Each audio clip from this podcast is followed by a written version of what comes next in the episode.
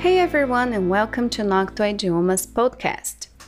Essa é a parte 2 da série de episódios sobre falsos cognatos, onde eu te ajudo a não se confundir mais com estas palavras.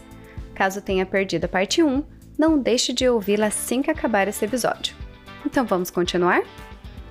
A primeira palavra deste episódio é balcony, que apesar de parecer muito com a palavra balcão, significa varanda ou sacada. For example, we have a breakfast on the balcony in summer. Nós tomamos o nosso café da manhã na sacada ou na varanda durante o verão. E se eu quiser falar balcão, tipo um balcão de informações, aí eu deveria falar counter. Ou no inglês americano a gente come essa letra T, counter. Counter, counter. For example, your keys are on the counter. Your keys are on the counter. As suas chaves estão no balcão. O próximo falso cognato que eu quero ensinar para vocês é beef. Uai, beef é bife, né? Carne, bife. Sim, mas na verdade ela é mais específica.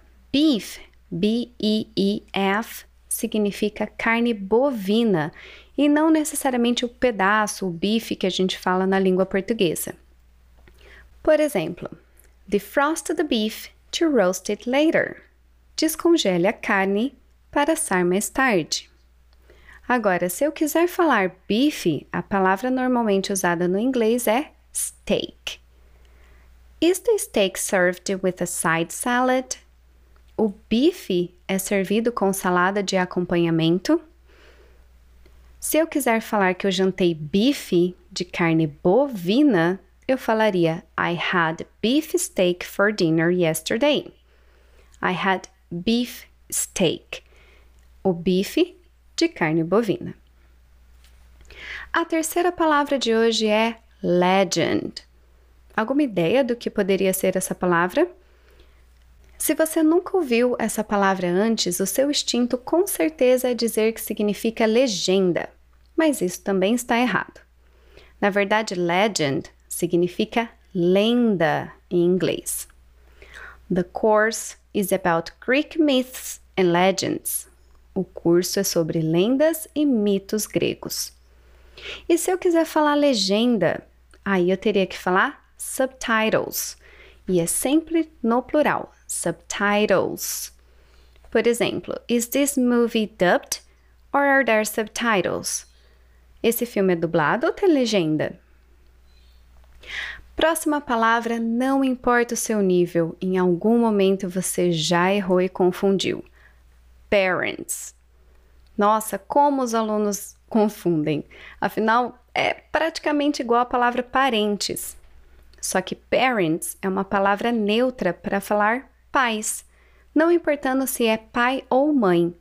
Então, pai é father ou dad, mãe é mother or mom, mas se eu quero falar pais no geral, eu vou falar parents. Para poder fixar essa palavra, é só lembrar da frase: Children must respect their parents. As crianças devem respeitar seus pais. E se eu quiser falar os parentes, sabe, a parentada? A palavra correta é relatives. Portanto, para falar eu não convidei todos os parentes para minha festa, em inglês ficaria I didn't invite all my relatives to my party.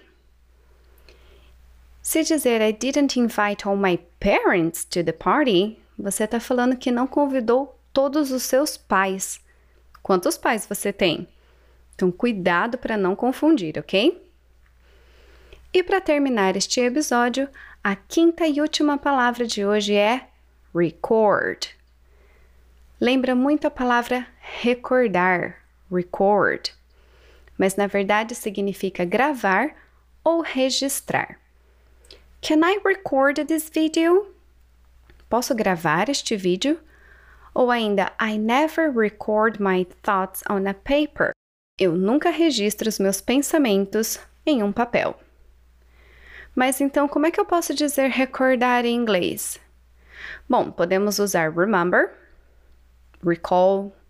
Inclusive, tem até um vídeo sobre isso no meu canal do YouTube Noctua Idiomas, em que eu explico direitinho a diferença entre recall, remember e remind. Mas para ficar mais claro, vamos para um exemplo. I will remember this moment till the day I die.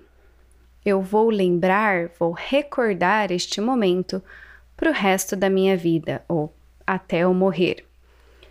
I can't recall who gave me this gift. Eu não me recordo, não consigo lembrar, recordar quem me deu este presente.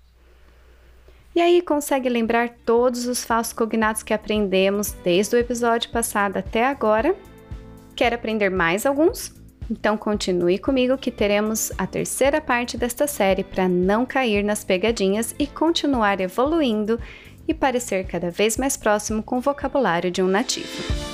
Thanks for listening to this podcast, and I hope to have your company again soon. Bye!